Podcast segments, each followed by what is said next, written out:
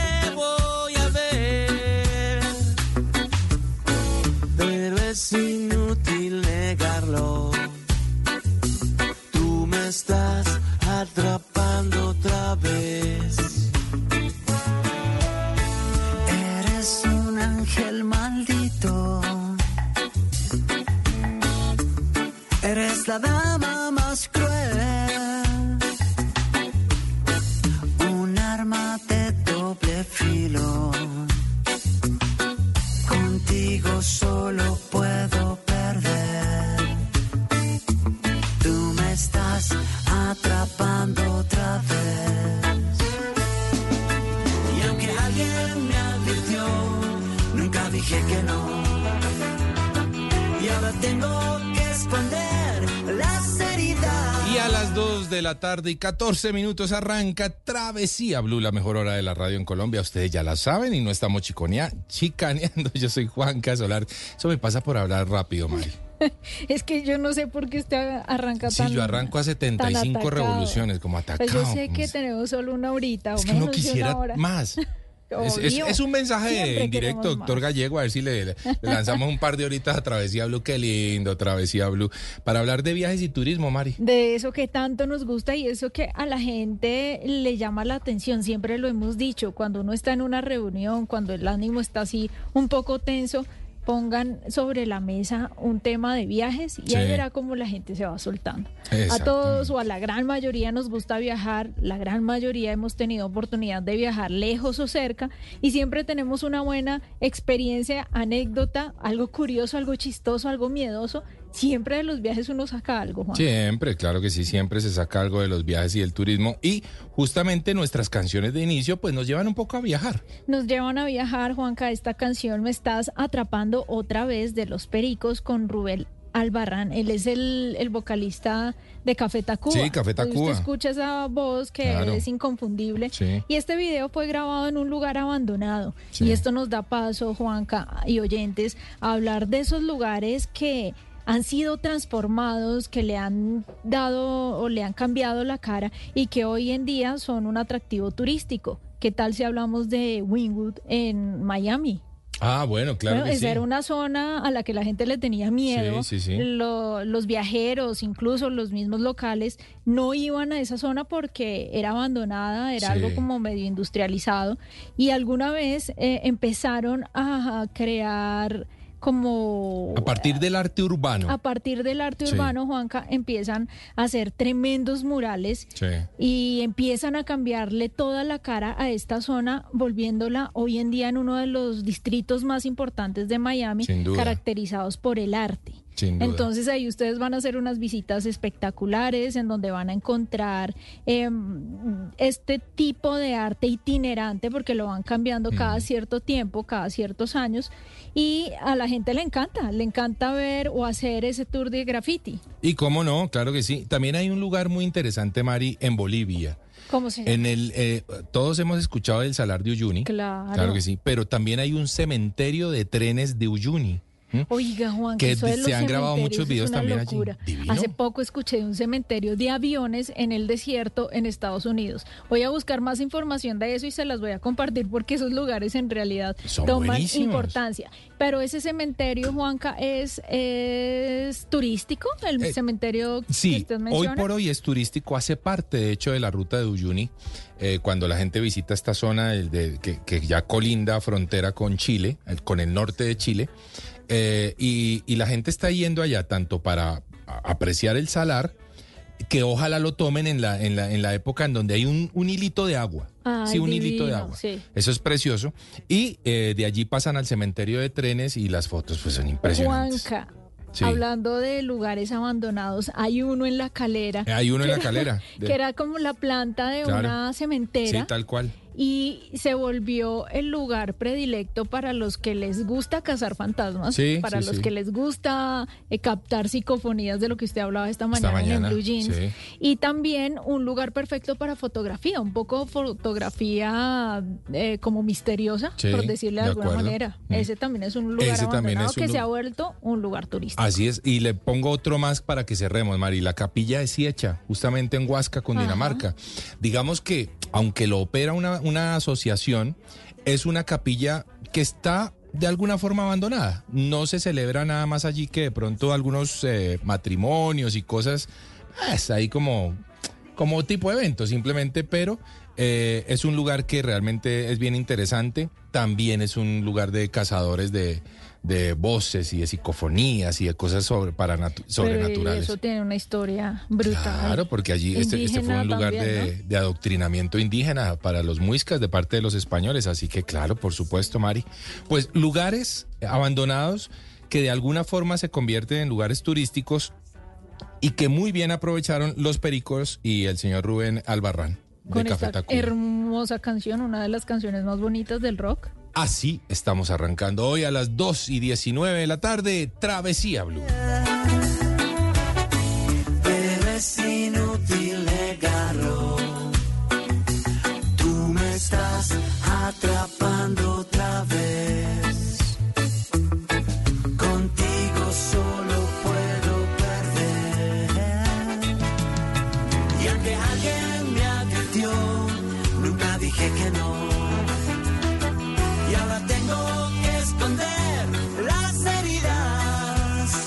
Continuamos con Travesía Blue. Les queremos recordar nuestras redes sociales. Arroba Mari y latina guion bajo.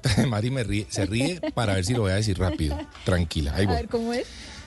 Arroba Mari y latina guion bajo travesía. Arroba de viaje con Juanca. Esas son nuestras cuentas en Instagram y también en TikTok. Usted es un viajero frecuente, ¿cierto? No tanto como usted, pero sí. Pero le gusta viajar. Claro. Y que cuando usted compra un viaje que le gusta, que esté a buen precio, que No, tenga una buena guianza para saber qué o cuál destino escoger. Estar tranquilo, estar seguro de, con qué- de quién me está llevando, de con quién voy, de que, de que el- mi viaje esté asegurado de alguna forma. Perfecto. Todos los viajeros que se sientan identificados con esas solicitudes de Juanca, quiero contarles que se está realizando el Outlet Aviatur. Ah, mire. Buenísimo. Hablamos con Sami Besudo, presidente de Aviatur, y él nos contó en dónde se está realizando y de qué se trata.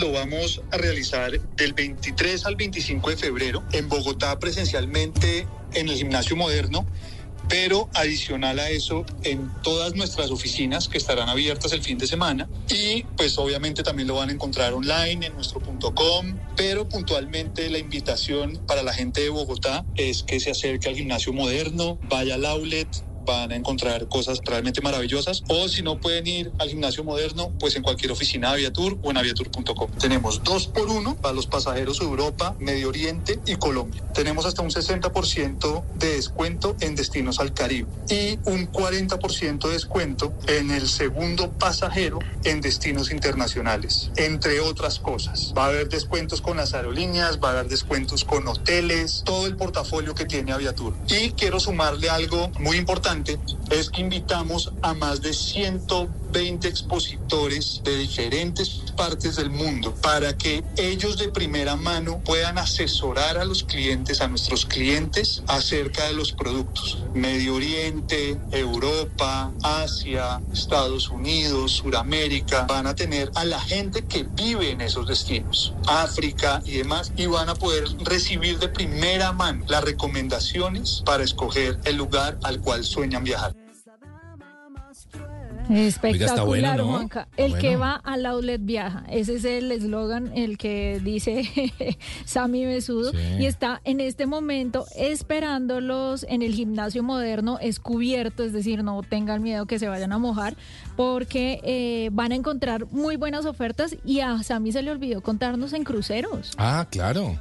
Pero todas las navieras que usted se imagina están ahí para hacer planes en familia, en pareja, de Sí. excursión, de expedición, todo lo que quiera está ahí. Oiga, Mari, Señor, ¿a usted le dan miedo los volcanes?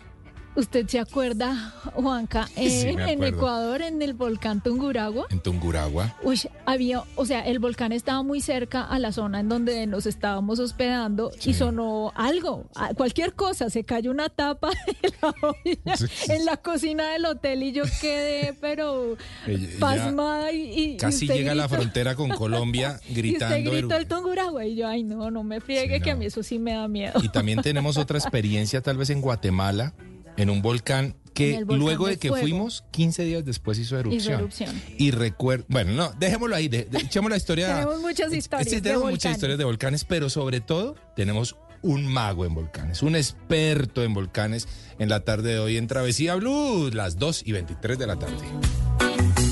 Tú me estás atrapando otra vez. Esto es Travesía Blue.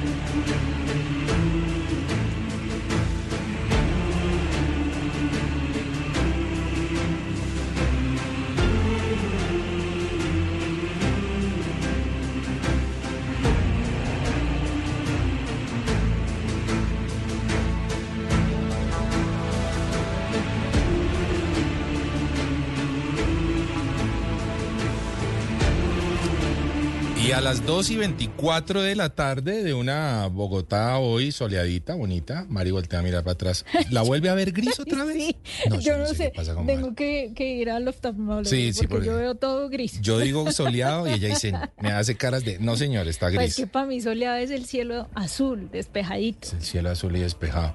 Oye, ¿sabe que a propósito del cielo, Mari, ¿será que el cielo da alguna pista de una erupción volcánica? Yo creo. ¿O todo Juanca. estará en la Tierra? No, yo creo que, que de hecho los efectos pueden llegar hasta el cielo. Puedo Sí. imaginarlo. Bueno. Porque recuerdo alguna erupción de un volcán en Islandia que traumatizó todas las eh, conexiones aéreas. Claro. Pero bueno, vamos a hablar con David Tobar Rodríguez. Él es líder de línea de ciencias planetarias y de la Tierra de nuestro amado y querido planetario de Bogotá. David, bienvenido a Travesía Blue. Muchas gracias por invitarme, realmente extraordinario por estar aquí con ustedes Sí. y hablar precisamente sobre este tema tan interesante, ¿no? Claro, no, pues los volcanes. Bueno, y eso que estaba diciendo Juanca, David, ¿es posible que esos efectos también se sientan en el cielo de, de una erupción? Mira, eso que tú mencionabas, Mari, efectivamente en el 2010, el, Sí. el entra en erupción Sí. en Islandia y los volcanes en general hacen erupción de diferente manera. Estos particularmente en Islandia porque están cubiertos de nieve, son muy explosivos porque el magma está muy caliente cuando sale a superficie, entonces ya la lava entra en contacto con la, con la nieve que está allí, con el Sí. hielo, y se vuelve muy explosivo como cuando uno coge las papas fritas de la nevera Sí. y las mete al aceite caliente, que Ah, hace chisporrotea, pues esa explosividad, ese cambio térmico genera que sean antes también bastante explosivos. Y en el 2010 s- hubo un tráfico aéreo entre Europa y Norteamérica. Que Estuvo se como dos semanas, una cosa así, o casi un mes. Arranquemos con esto, David. ¿Qué es un volcán? Bien, pues un volcán es una estructura que tiene diferentes formas. Sí. Nosotros normalmente nos imaginamos los volcanes siempre como el Fujiyama, por ejemplo, Sí. en Sí, Japón. con la forma ¿cierto? cónica, Cónico, divina. bonito y con... O el osorno chileno. Eso, o nevados del salado, o nevados Sí. del salado, eso. Pero puede tener diversas formas, ¿bien? Y son estructuras que facilitan el contacto del material caliente que está en el interior del planeta hacia el exterior. Sí. Pero además, y esto es bien curioso, no solamente hay volcanes en la Tierra, hay volcanes en otras partes del sistema solar. Muchos. Y no hay volcanes solamente de magma, hay volcanes de hielo. que se Ah. llaman criovolcanes, Wow. como en Encélado, que es una luna de Saturno, o Europa, que es una luna de Júpiter. Me escribe un oyente que si se vale el volcán de chocolate. Yo El no, postre no que- creo, no creo. Ese no, querido. Pídalo de postre, hermano, pídalo de postre, tranquilo. Pero, pero estos volcanes son un poquito más, eh, son, son algo distinto. A mí me gusta mucho lo que pasó, eh, Mari, con, eh, con David Tobar, que es juiciosísimo. ¿ah? Así que trajo libros Sí. y trajo rocas volcánicas. Sí, sí, sí, efectivamente, Juanca. Aquí tenemos algunos libros eh, de guías de volcanes, Sí. otros un poquito más especializados sobre, por ejemplo, los estilos eruptivos de los volcanes. Sí. Y una guía visual de Islandia, que como ustedes ya como expertos eh, islandeses, casi colombo islandeses, casi. ¿sí o no? Conocerán que es un lugar donde tiene una gran variedad de volcanes. Bueno, yo tengo ahí una inquietud respecto a, a esa piedra. ¿Esa piedra es un material blando?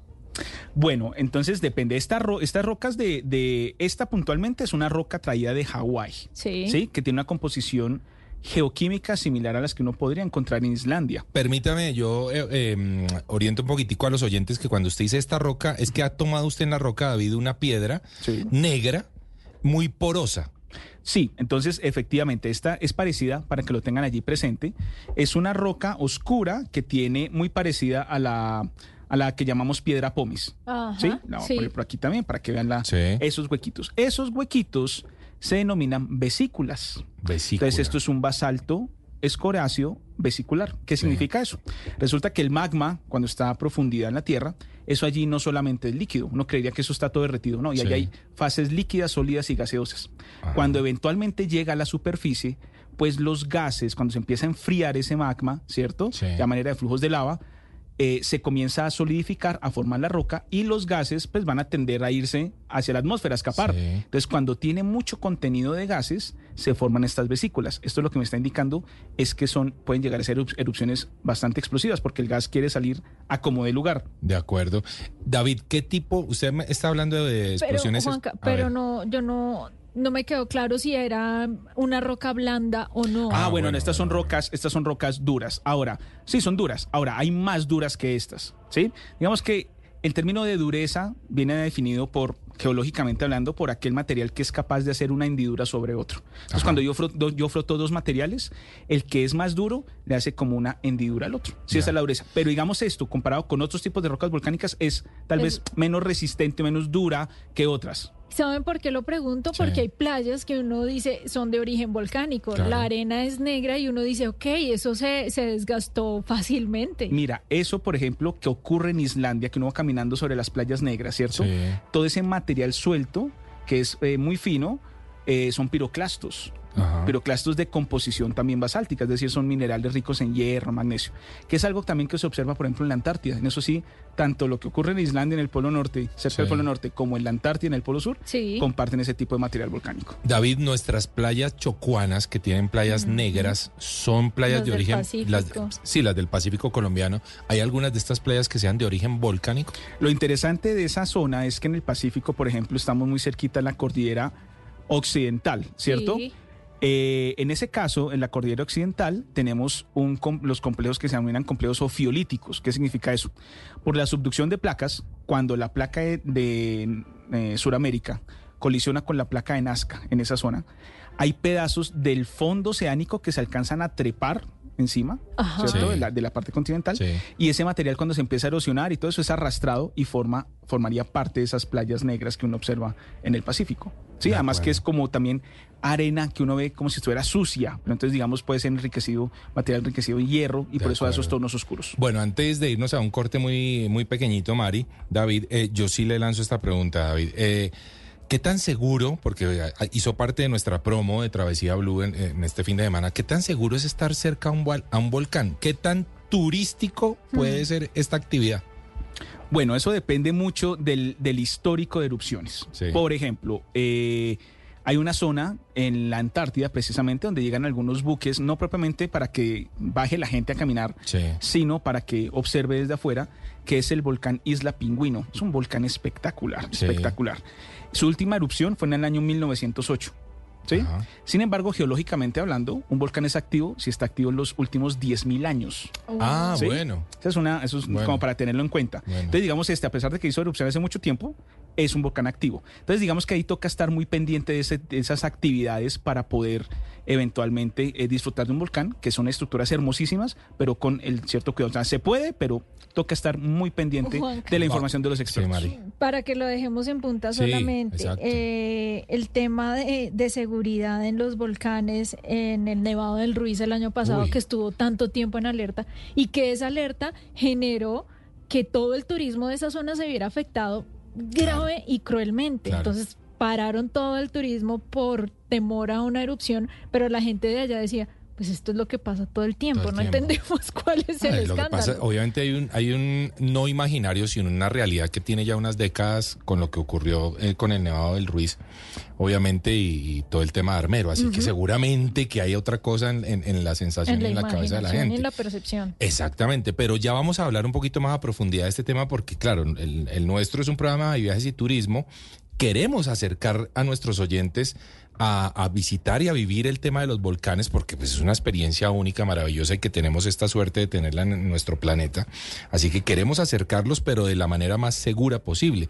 Y yo sí tengo una curiosidad para dejar en punta, Mari. Sí. Yo no, esto, esto puede ser una pregunta de escuela de niño, no, no, de, de- de niño de escuela, pero no lo sé, no lo sé. Pero, ¿Monserrate es o no es un volcán? Ya, todavía no nos lo diga David, de- dejémoslo ahí y ya lo vamos a resolver. Estamos en Travesía Blue, 2 y 33 de la tarde.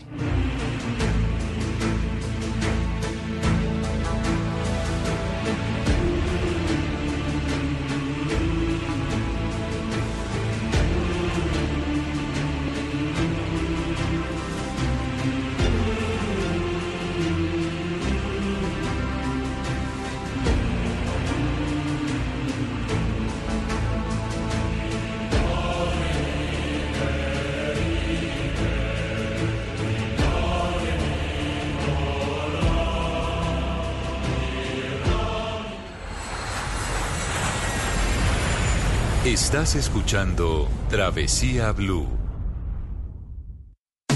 En Travesía Blue, Cinema Travel. No, Bueno, eh, Cinema Travel, escuchamos un poquitito lo que tiene Luis Caoy de recomendado, Mari. me gusta. Ahí va, escuchámoslo. Hola Marisa, hola Juan Carlos. Hoy en Cinema Travel vamos a acompañar nuestro viaje cinematográfico con algo de música.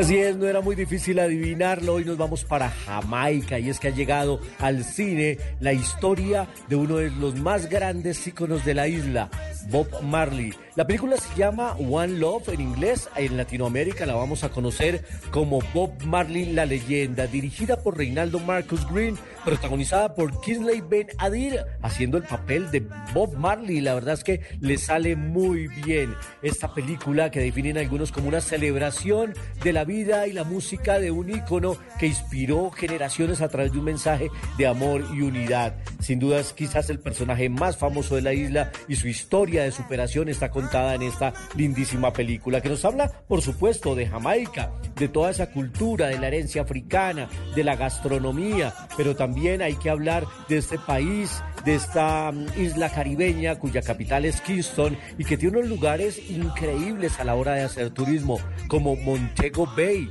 Es quizás, dicen algunos, la playa más instagrameable del mundo. Ustedes escriben Montego Bay en Instagram y le salen miles, millones de referencias de esta playa espectacular.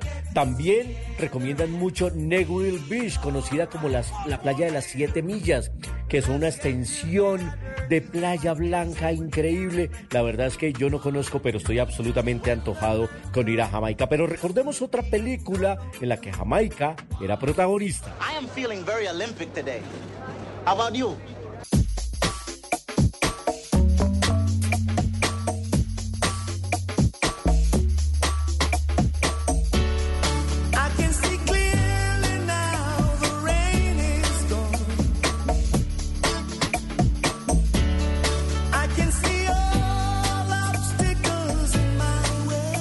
El gran Jimmy Cliff con esta canción que hizo parte de la banda sonora de una película que tenía como título Jamaica bajo cero. Una gran, gran película que eh, nos traía una historia basada en hechos reales, inspirada en un hecho anecdótico del deporte mundial. Un equipo jamaiquino que compitió en los Olímpicos de invierno de Calgary en Canadá. Esto era absurdo pensarlo, pero sucedió y sucedió en esos Olímpicos de 1988. Y es que este equipo compitió en una modalidad que se llama Bosley, que es un deporte en el que cuatro integrantes se suben a un trineo e intentan hacer el mejor tiempo en un descenso vertiginoso. Pero pues es un deporte de invierno y en Jamaica no había dónde practicarlo, ni siquiera sabían algunos que existe este deporte. Pero bueno, compitieron y lograron un hecho histórico contado en esta maravillosa película de 1993, la famosísima Jamaica bajo cero. Cold Runnings es el título en inglés para seguirnos antojando de Jamaica. Yo no sé, yo les dejo la inquietud, Juanca y Marisa, ¿qué tal hacer Travesía Blue desde Jamaica, desde Montego Bay? Ahí les dejo el dato. Un abrazo y siempre nos vemos en el cine. Qué Esa maravilla. inquietud de Luisca. Sí, nunca, nunca le podemos decir que no.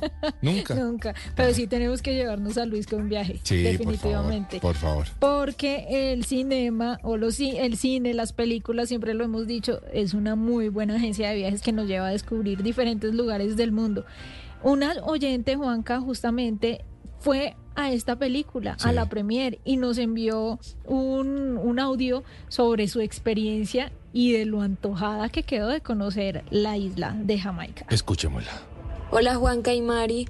Bueno, yo tuve la oportunidad de estar en la premier de la película de Bob Marley, La leyenda, y en realidad me pareció una película muy interesante ya que hacen énfasis en cómo él lograba su éxito y cómo cada una de las personas lo querían, lo amaban por su forma de ser, por cómo él componía cada una de sus canciones. Y me pareció también muy lindo e interesante un concierto político que él organizó por la paz para frenar la violencia y promover la reconciliación en Jamaica.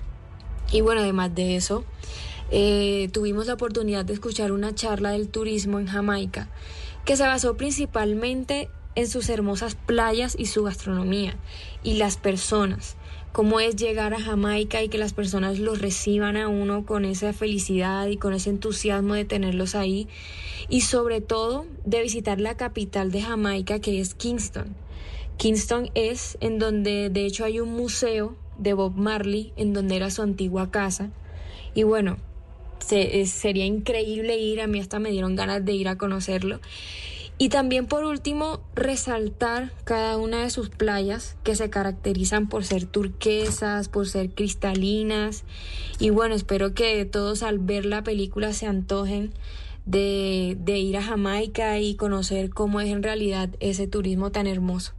Oiga, qué lindo, ¿no, Mari? Y qué chévere ver cómo, eh, lo que usted decía hace un momento, el cine nos transporta, nos lleva y, y finalmente terminamos viajando a través del cine. Y a propósito del cine, hay, hay películas de volcanes muy interesantes, No, Mari. muchos. Pero muchas, ¿no? ¿Usted tiene alguna en su cabeza, David? Tengo dos en este momento. A ver. Dante's Peak. Dante's Peak. Ah, con eh, Eh, Pierce Brosnan, Pierce Brosnan. ¿sí o no? Y la otra es, bueno, Volcano con Tommy Lee Jones. Volcano, sí. Esa es, ¿y cuál otra tengo por ahí? No, esa- esas Peak, dos. ¿En dónde queda? Dante's Peak es una historia en Norteamérica. Ajá. Pues es ficción. Eh, superficción, porque vulcanológicamente ¿existe ese hablando es, o sea, es un, no, es un volcán inventado para Ah, la historia, oye. porque además que es muy curioso, porque ya uno la ve con ojos de científico, ¿no? Claro. Entonces uno dice, no, entonces este estilo eruptivo no coincide con, con el Ah, borde de ok. placas, o mucho montón, pero es buenísima, es súper interesante. Esas dos son fabulosas. sí, sí, son dos buenas películas Bueno, realmente. volvamos a las 2 y 41 de la tarde con la pregunta que Juanca tenía, que es- supongo que usted lo asustaron con eso cuando era niño. No, Monserrate, eso va a ser erupción, eso es un volcán dormido.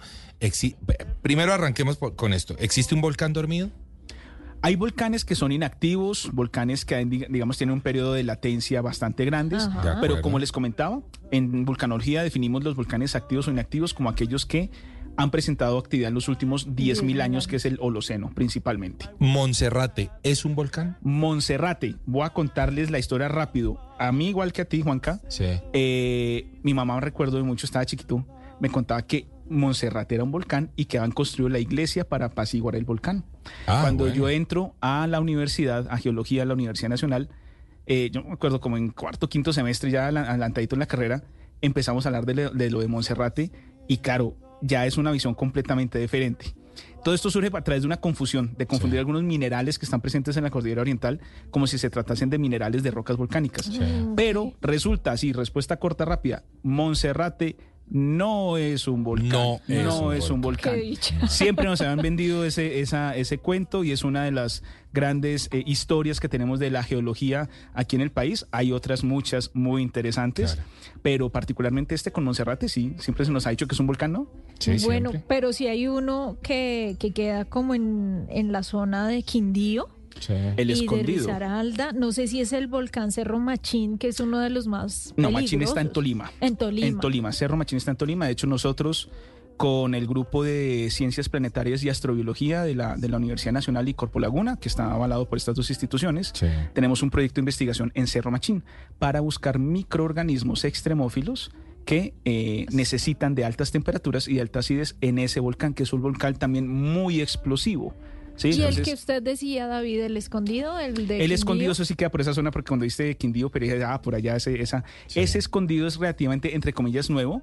Está eh, María Luisa Monsalve, que hace parte del Servicio Geológico Colombiano y del Sí. Observatorio Volcanológico y Sismológico de, de Manizales, trabajando en este volcán y ha descrito pues, los tipos de depósitos, el tipo de estructura, y es un volcán, digamos que, pues, como se dice, ¿no? escondido, entonces la vegetación lo cubre, no es fácil de observar. Oiga, David, eh, recordemos sus redes sociales, ¿cómo son? Claro que sí, me pueden encontrar en Instagram como arroba geoplanetobar, arroba geoplanetobar, y también invitarlos a que sigan al Planetario Bogotá. Sí. Por supuesto, lindo, planetario, planetario BTA, Planetario BTA.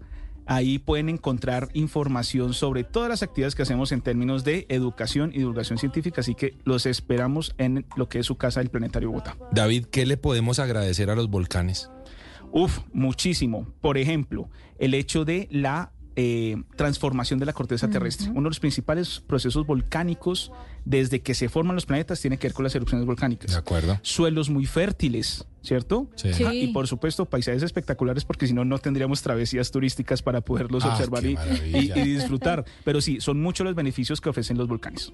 Bueno, David, cuando tenemos esas erupciones que las vemos en redes sociales, en documentales, donde la gente está tan cerca a, a ese correr Sí. del magma, eso es tan recomendable, David. Un, bueno, si me dejan, pero si mi conciencia, ¿usted qué le diría a un oyente? Hágalo o no. Manténgase alejado o véalo desde cuánta distancia. Es una excelente observación. Hay diferentes estilos eruptivos. Hay volcanes que son muy explosivos. Los de Colombia, que están en la cordillera central, tienen una alta explosividad. Sí. ¿Cierto? Es decir, cuando entra ya en erupción, por más que uno corra o lo que sea, ya es muy complicado porque generan unos depósitos que son los denominadas corrientes de densidad piroclástica que viajan Sí. muy, muy rápido y pueden acabar con zonas aledañas. Sí. Parecido a lo que ocurrió en el año 79 después de Cristo en, en, en, eh, En Pom- en eh, Pompeya y Pompeya, Herculano, ¿cierto? sí. Con el Vesubio. Sí. Eh, sin embargo, hay otros tipos de volcanes que uno podría disfrutar con un poco más de calma. De Ejemplo, acuerdo. los de Hawái, ¿sí? Sí. que son Sí. flujos de lava en donde la explosividad es muy baja, ¿verdad? Eh, Sí. Tiene poco contenido de gases, tiene una baja viscosidad, entonces se mueven más fácilmente. E incluso hay personas que aprovechan como hasta para hacer asados con esos flujos de lava. Ah, bueno. no, Bueno, mejor dicho, nosotros en México nos tibiaron un huevo. Ah, sí, es nos cierto. cocieron un huevo en, un, En una termal. volcánica. Claro. ¿En, en, eh, cuál? ¿En el Popocatépetl o en cuál? No, no, No, no. era por el- Jalisco, Sí, por- tal vez, algo así. Bueno, muy bien. Entonces eh, es toca es ver qué tipo de volcán estamos De visitando para estar muy pendientes y ahí lo mejor es siempre tener la información correcta para tomar las mejores decisiones. Oiga, David, eh, se nos acaba el tiempo, pero una última. Nosotros junto a Mario vamos a estar este año en Islandia, este año y el año entrante, haciendo unas eh, guías, unos recorridos con eh, oyentes, con televidentes, bueno, una cantidad de gente divina que se ha pegado a este plan. Y pues por supuesto que una de las actividades que queremos hacer es llevarlos a ver volcanes. Yo entiendo que las erupciones volcánicas de, de Islandia, de hecho, adoptaron un nombre islándicos, islándicas o fisurales. No sé si es, si es cierto. Sí, hay, hay erupciones que son de tipo fisural, que también se le conocen en vulcanología como estilo hawaiano, porque en Hawái, en Islandia, tienen ese mismo estilo. Lavas basálticas de alta temperatura, poco contenido de silicio, poco contenido de gas. Entonces, digamos, esos, esos flujos de lava son como ríos de lava que de alguna manera no representan una alta explosividad. Sin embargo, pues claro, hay que tener mucho, tener mucho cuidado. cuidado, pero sí son característicos de allí, de este lugar. Bueno, pues hemos hablado con David Tobarre. Siempre Qué bueno. será un Siempre, gusto, David, sí, tenerlo sentado aquí con nosotros, enseñándonos a nosotros y también a nuestros oyentes a perder un poco el miedo de esos fenómenos naturales eh, a los que está expuesto nuestro planeta, pero que se convierten en una maravilla para los ojos. Así es, así hay que dis- disfrutar de los volcanes, aprender muchos de ellos Sí. y tener también un ojo al cielo, porque les decía, no, son, no hay solamente volcanes aquí en la Tierra, sino en otras partes del sistema solar y uff, eso es espectacular. Otro día hablaremos de eso, seguro, ¿no? ah, segurísimo. Invitadísimo. Claro que sí. David, muchas gracias por haber estado en Travesía Blue. Juan Camari, mil gracias por la invitación y un placer hablar de ciencia con ustedes. Seguimos con nuestro recomendado de la semana en Travesía Blue 2 y 47.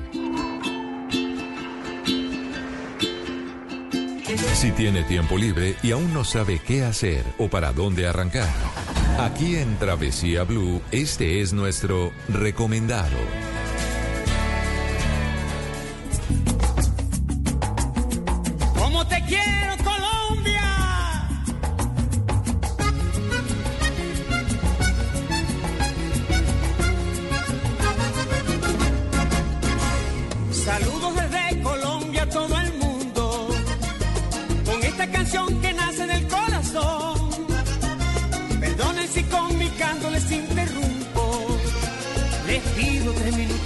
Su atención. Les quiero contar del valle y de la montaña, de cómo se ve la siembra color marrón, de cómo huele mi tierra cuando la baña, goticas de agüita fresca que manda Dios. Me dijo que les hiciera la En Travesía Blue, las 2 y 48 de la tarde. Linda esta canción, ¿no? Usted está Linda, bailando. la invita- Bueno, claro, es que usted baila un comercial. Sí. Pues que es una invitación hermosa, así se llama la invitación de Jorge Celedón, Ah, bueno. a recorrer nuestro país. Y es Sí. que está, o- les tenemos un recomendado que les va a gustar muchísimo. Sí. Juan, que usted alguna vez ha imaginado viajar a un destino sorpresa? O sea, que usted le digan, empaque la maleta con ciertas cosas que lo voy a sorprender. Nunca me ha pasado, pero me, eh, o sea, me parece fantástico. ¿Le gustaría? Sí, ¿verdad? mucho. Sí, bueno, sí, sí. pues vamos a hablar con Julián Páez, él es director de mercadeo de la agencia Scapi Travel. Ah. Y con él vamos a descubrir cómo han llegado a posicionarse en un mercado tan, tan imponente como es el de los viajes con un diferencial. Julián, bienvenido a Travesía Blue. Juan Camari, pues muchísimas gracias por la invitación y la idea es que también conozcan un poco más de estos viajes sorpresa y viajes personalizados que tenemos con Escapi. Ah, Genial. Bueno. entonces, así cuando usted arranca, entendemos que Scapi es una agencia de viajes que trabaja viajes sorpresa y personalizados. Así es, así es. Bueno, ¿cuál es la diferencia entre una agencia tradicional y ustedes? Vale, bueno, pues eh, primero me, me gustaría preguntarles a ustedes si por ejemplo conocen Isla Tintipán, Isla Múcura, Sí. Sí. Kiparate, Sí. Esa no, esa no. ¿Cuál? Kiparate, No, No. esa no. Kiparate, Paraíso Secreto, No. el Cañón del Huejar, Sí. Sí. ya suena más, Sí. El Cocuy, también. Claro. eh, Bacalar, por ejemplo, en México, Sí, la Huasteca Potosina, la he visto, pero no he ido. Exacto. Mira, por ejemplo, tú que eres viajera, Juanca, ustedes que son viajeros, eh, conocen algunos destinos, pero si tú no tienes ni idea que existen estos destinos, pues jamás vas a plantearte Ujú. ir a estos destinos porque no sabes que existen ni nada. Pues es que, Julián, y a propósito, Mari, eh, tenemos una, una, es decir, los viajes sorpresas son una maravilla absoluta, ¿no? Mari? Total. Me parece Juanca. que son un regalazo, además. Un- si un viaje nomás es un regalo, imagínese un viaje sorpresa. Que le digan a usted, aliste el chingue, aliste Sí, eh, no, unas total. aletas de buceo o es su máscara de bucear y que nos vamos a algún lugar secreto. Total, y es que yo lo interrumpí porque me fui emocionando con la información, Julián, pero siga.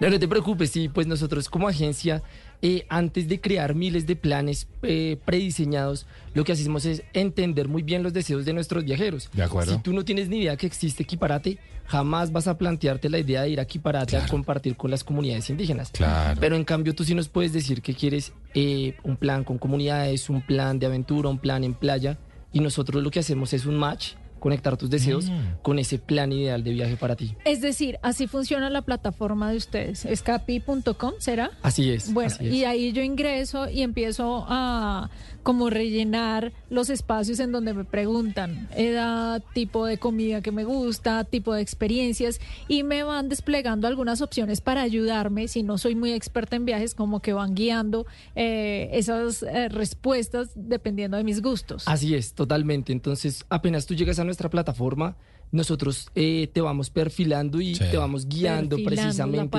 en esa búsqueda de ese viaje ideal. Sí. Porque pues si tú no tienes ni idea de ciertos destinos, pues jamás vas a decir y plantearte que quieres ir a esos destinos. Pero al final lo que hacemos con nuestra plataforma es precisamente entender muy bien a nuestros viajeros y caracterizar muy bien nuestros destinos y al final poder hacer ese match, Claro. poder llegar a esos destinos. Oiga, qué interesante, Julián. En temas eh, tan importantes hoy, hoy en día como la sostenibilidad, ¿qué, qué- qué están haciendo ustedes desde Scapi a- al respecto? Bueno, súper. Esa es muy buena pregunta y es importante también hablarlo porque cuando hablamos de turismo, Mm. también eh, hay un concepto de turismo en masa que es bastante nocivo Ajá. para los ecosistemas. de acuerdo. Y por eso desde las agencias y todos los proveedores tenemos que tener muy presente el concepto de la sostenibilidad.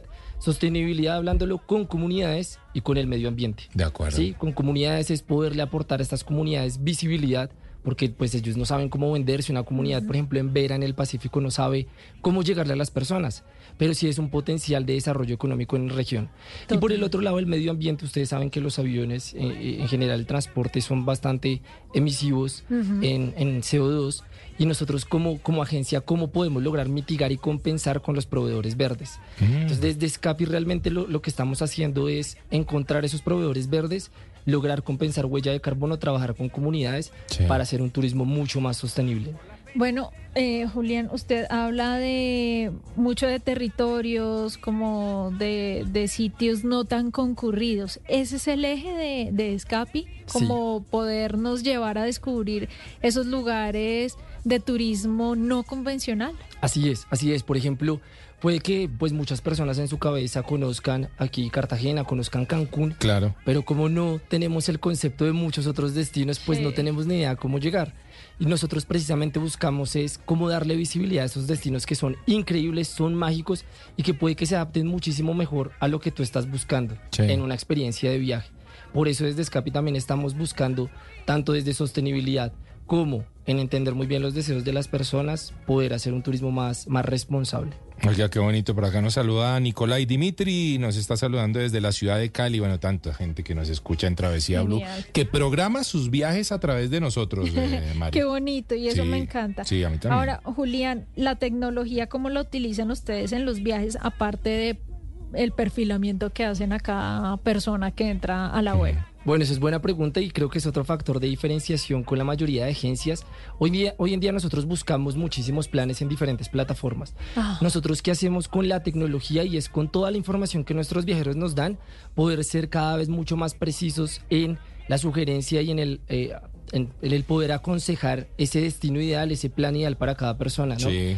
no solo tenemos planes en Colombia, tenemos planes en todo el mundo. Ah, vea. Tenemos, hemos hecho planes a India, hemos, ahorita tenemos unas viajeras en Japón, Ah. tenemos muchísimos viajeros obviamente aquí en Colombia y lo que estamos buscando es cómo traer personas y cómo la tecnología Mejor. es un sistema que apalanca el poder tener ese turismo receptivo para mostrar, pues, como lo decía la canción, todos esos destinos que tenemos. Y ahí me surge una pregunta que necesito responder rápidamente y es, ¿cuál es el perfil de ese turista o de ese viajero que se está interesando en Colombia?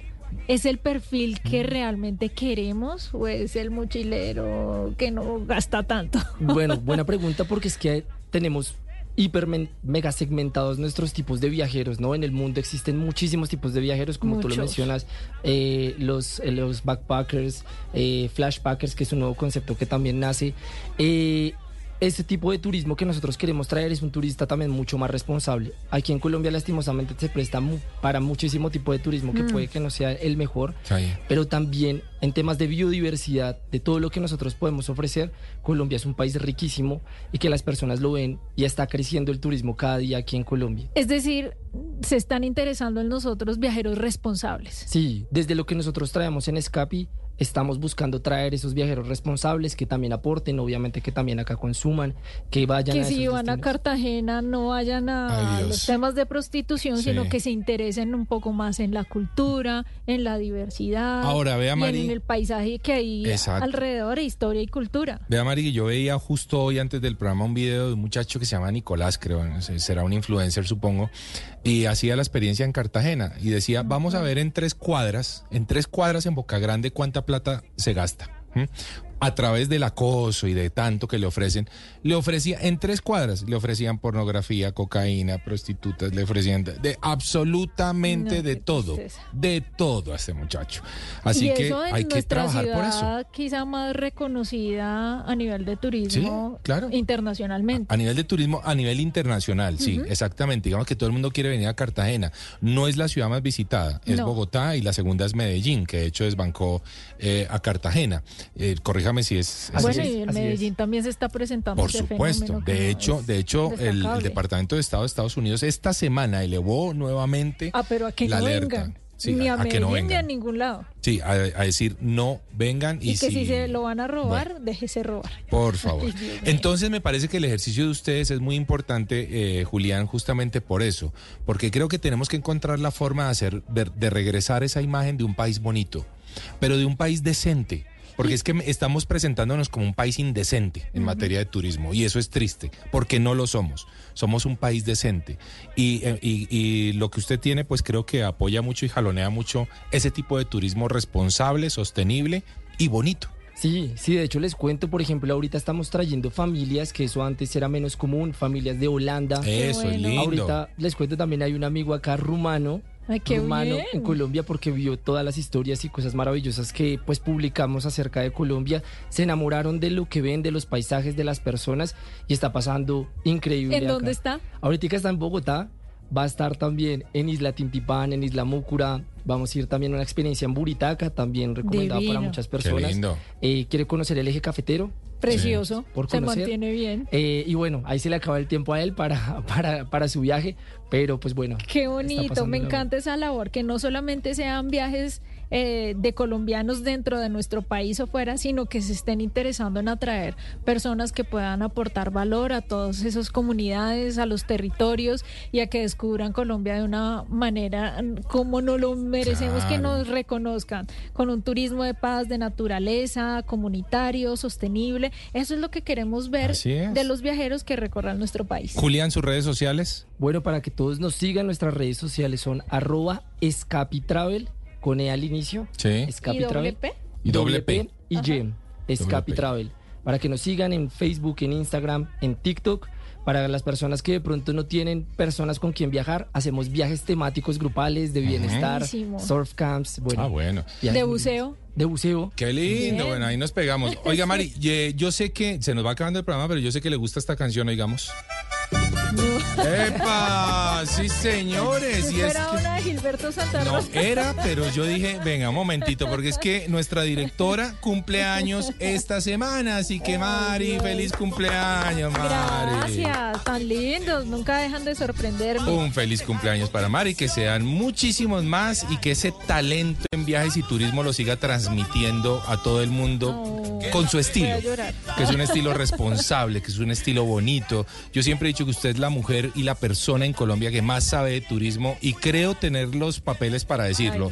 Así que que siga esa senda, Mari, que nos siga enseñando a todos nosotros cómo hacer buen turismo en Colombia. Me encanta, gracias Juanca, gracias Manuela, a mi productor Andrés, a todas las personas que están hoy aquí en Blue. Muchas gracias por esos eh, demostraciones, esas demostraciones de cariño tan bonitas. Y a todos nuestros oyentes, gracias, gracias por acompañarnos en Travesía Blue cada semana. Eh, siempre venimos cargados cargados con muy buena información y muy buena energía para compartir con todos ustedes. Julián, gracias por haber estado en Travesía Blue y éxitos. Juan Camari, pues feliz cumpleaños y de verdad muchísimas gracias por la invitación y pues los invito a todos para que viajen con Escape y vivan nuevas experiencias. Así será, Germancho Eduardo, muchas gracias, compadre, ahí piloteando el Control Master. Andrés Urrego, nuestro productor, muchas gracias, papá. Y a todos nuestros oyentes, recuerden que la vida es un viaje maravilloso. Ustedes quédense con nuestro servicio informativo, nos escuchamos en ocho días, chao. Ahí vamos, abre una botella. Esto es Travesía Blue.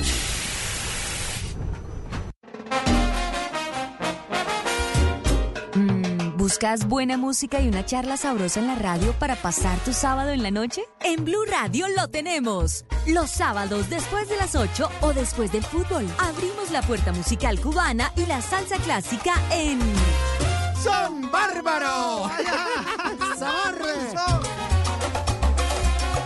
Santi Rodríguez y Alejo Carvajal tienen la mejor selección musical para ponernos a gozar. Porque ¿sabe qué? ¿Sabe qué? ¿Qué? El que sabe, sabe, papá. Ah, eso, eso papi. sí, eso. Póngalo, Alejo, póngalo. Son guaguancó, guaracha, bomba, plena, timba, jazz latino y salsa en Son Bárbaro. Y no hay más nada. Voces y sonidos de Colombia y el mundo en Blue Radio y bluradio.com, porque la verdad es de todos. 3 de la tarde, dos minutos, hora de actualizar las, noti- las noticias aquí en Blue Radio. Ya está listo el presupuesto para la inmersión ah, en aguas profundas para la recuperación de los tesoros del Galeón San José, un proyecto que se va a llevar a cabo en el segundo semestre del año 2024. ¿Cuánto va a ser este presupuesto, Nicolás? Miguel, para esta inmersión se tiene propuesta una cantidad de 17.962 millones de pesos que se dividirá en infraestructura, fortalecimiento de la capacidad técnica del vehículo hospedado, eh, operado a control remoto que será usado en estas aguas profundas. Además, también se usará este recurso para la compra y adecuación de espacios para instalación de laboratorios de investigación para este proyecto. Por el momento, la ubicación exacta del galeón es secreto de Estado, pues desde la organización de la investigación quieren prevenir saqueos o intervenciones no apegadas a estándares internacionales. Se espera que este descenso, como usted lo decía, se haga en el segundo semestre del 2024, según se anunció por parte del Ministerio de Cultura y la Presidencia de nuestro país.